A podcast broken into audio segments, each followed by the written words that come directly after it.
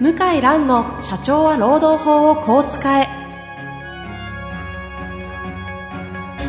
法律の下で展開されるビジネスの世界ポッドキャスト社長は労働法をこう使えは弁護士の向井蘭が経営者の立場に立って経営者が知っておくべき労働法の基礎だけでなくビジネスに関する法律の問題を分かりやすく解説します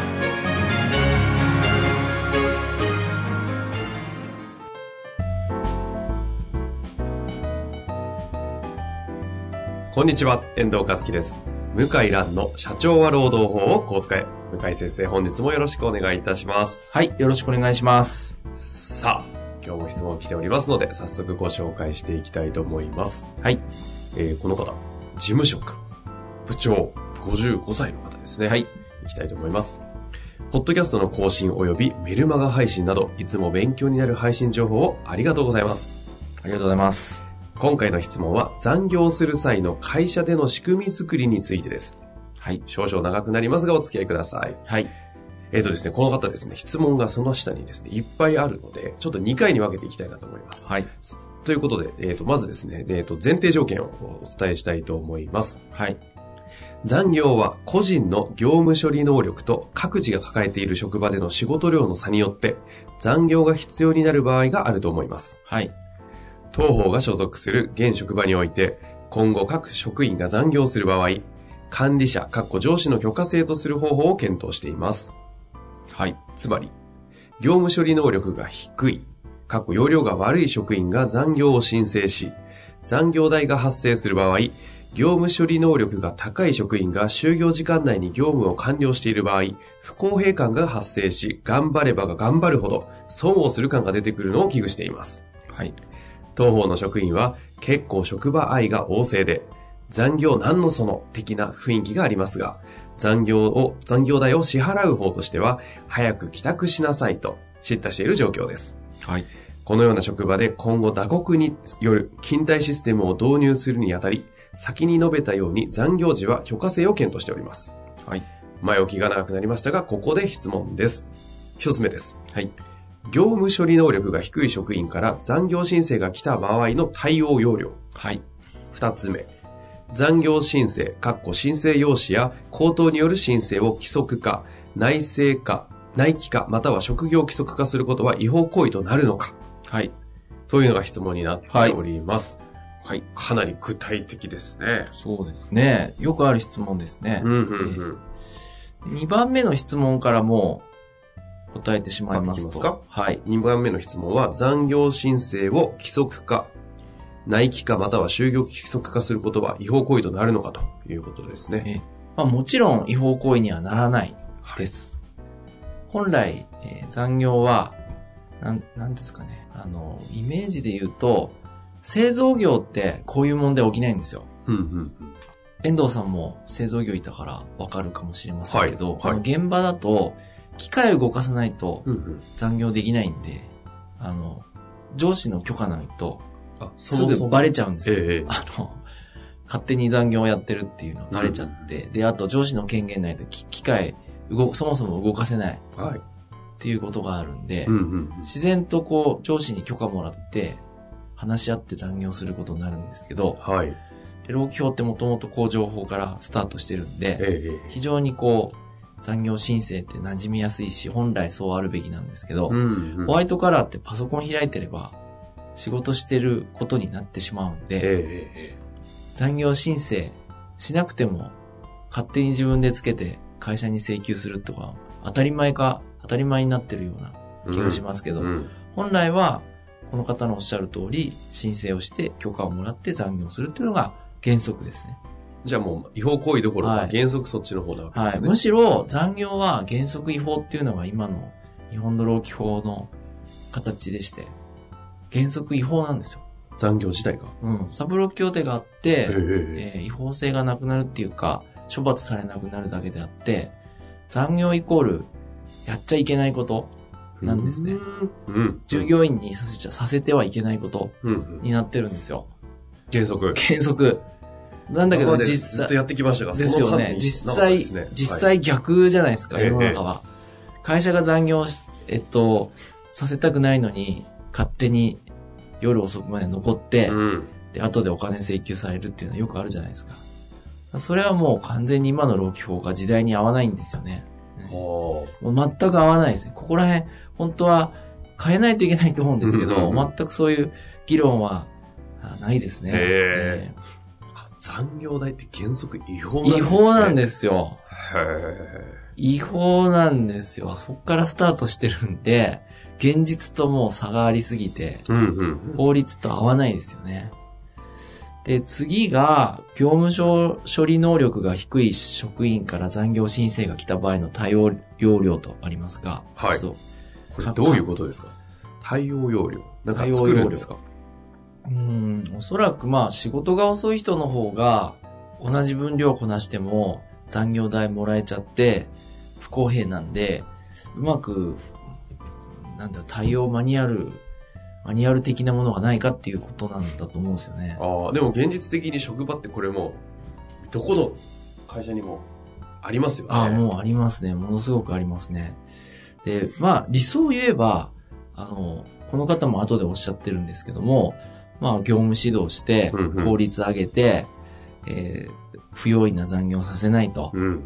これは理想なんですが、まあ、実際そこまで指導する手間、時間がないっていう場合が多いと思うんですよね。ええで、残業自体は私はここで、えー電通事件にもありましたけども、お前のは不必要な残業だと、ええうんうん。うん、こんな時間認められないとかですね、まあそれ自体がちょっとパワハラになりかねないえのえで、ええで、まあ私がお勧めしてるのは、はい。あの、ちょっとこれ、仕事量に比べて残業多いですねと。うんうん。で残業は認めるけど、ボーナスと昇給時に評価に入れますよと。うんうん。作業効率が悪いっていうことで、でうんうんうん。そこはボーナスの査定や昇給の査定で反映させますよと。でやると、相当プレッシャーになるんであ、あ。だから、まあ、急いで仕事しようっていうモチベーションにはなると思いますね。昇給ゼロとか、ボーナスゼロとか嫌じゃないですか。嫌ですね。で、まあまあ残業がものすごく多ければ、 ボーナスより残業すればいいと思う人も、まあ中にはいるかもしれないけど、い普通はもうそうやって口酸っぱく言うと、まあどうやって早く終わるかを考えると思いますね。で、あとは、今やり始めてるのは、ええええーこの前歯医者さんのお客さんとかでもやり始めましたけど、見える化する残業競争。え。うーん。グラフにして、A さん、B さん、C さん、D さん、E さんとすると、で残業が多い人が立派じゃなくって、目標30時間以内とか20時間以内って書いて、はいはい。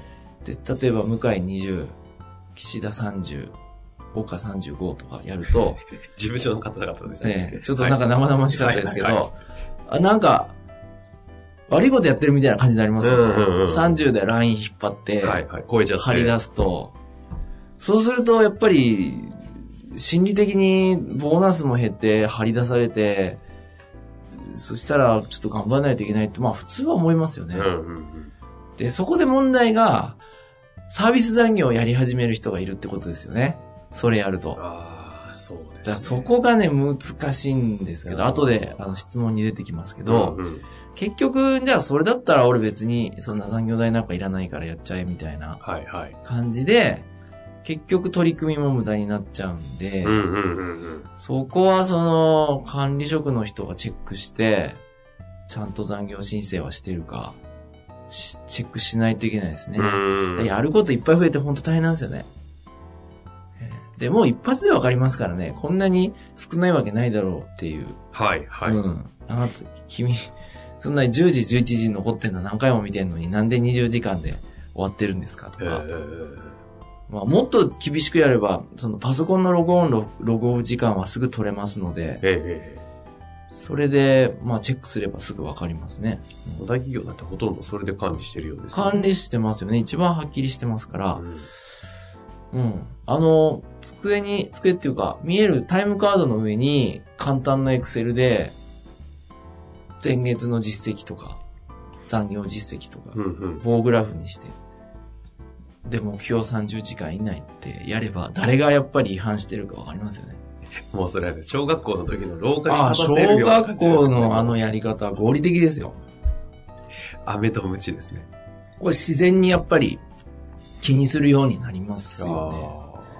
見える化するあーと、はい。競争して、で、会社、会社、じゃあ残業少ない人を評価しないかっていうと、うんうんいや、ボーナスで反映しますと。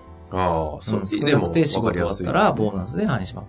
多い人は、まあ、ほん話し合って、ちょっとその残業が多い理由が会社としてあまり合理的な理由じゃない場合はうん。評価に反映させますと。ちょっとやっぱプライドが普通ある人は、じゃあせめて30時間以内になんとか収めようってなるなるじゃないですか。うんうん。そういうふうに利用したらいいんじゃないかと。今はそういう感じですね。院長先生とか歯医者さんとかそんないちいちやってらんないから、はいはいはやっい。ぱもうデカデカと張り出して、お客さんの見えないところで、ええ、で裏か側つで。タイムカードの他国の機械の前に、なんかそれこそもう本当デカデカと張り出して、え小学生、中学生じゃないけど、デンタルクリニック。デンタルクリニック残業表みたいなえ。ちょっとあの、私業務わかんないんですけど、はい歯医者さんって、そんなに残業するような仕事って終わった後にいっぱいあるんですかあの、おけもう今やっぱり競争厳しくって、夜7時とかまでやっちゃうですよ。はい。で、かつ、その後、研修をやったりするから、あだから、うん、だらだらやってるとあっという間に7時、8時過ぎちゃう。あ。その、うわいわゆる事務仕事が残っててやってるというより。よりは、僕の聞いてる限りは、まあいろいろなその業務上の後処理とか、あ、そっちで結構あるんですね。うん、あの、事務、事務部門の人は定時で帰れると思いますね。ええうんそうやってグラフ化してる。グラフ化しねて見える化するっていうのは、ぜひ試して、あ、反発受けるかもしれないですけど、ええでもまあ残業時間ってプライバシーじゃないので、ああ、そうです。うん、そんな誰にもわかることなんで、だから張り出して、で、まあ、世の中の流れから言って、うちも最低30時間以内に収めたいんだって、やれば、で、残業短くて、ちゃんと仕事してる人を、まあ、これはやりすぎかもしれないけど、表彰するとか。表そこを表彰。うんまあ、会社のね、方向性にも決まり、ありまいすやよ、ね。表彰、いや、僕が経営者だったら表彰したいですよ。そんな仕事さっさと終わして、早く帰ってる人の方、表彰したくなりますね。生産性が高いという、うんプラスの形で取れればいいんですけど。うん。で、賞与に反映させる、うん。たくなりますよね。うん、もちろん。確かにね、残業代こがれ少やないるかとどうかはね、あれですけど。じゃあ、私仕事多いんですって言ってきたら、じゃあそれを話し合いましょうと。もちろん、納得できればやってもらいますって。大体わかるんじゃ、わかると思いますけどね。うんあのうんまあ、というわけでですね、はい今回は、残業する際の会社の仕組み作りということで、はい。 2つ質問をはおい。答えいただきました。はい。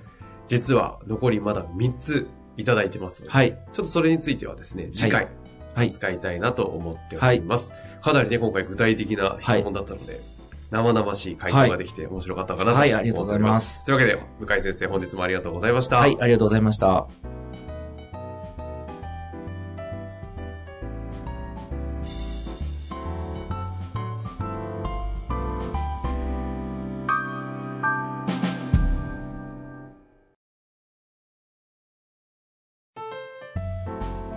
本日の番組はいかがでしたか番組では向井蘭への質問を受け付けております。ウェブ検索で向井ロームネットと入力し、検索結果に出てくるオフィシャルウェブサイトにアクセス。その中のポッドキャストのバナーから質問フォームにご入力ください。たくさんのご応募お待ちしております。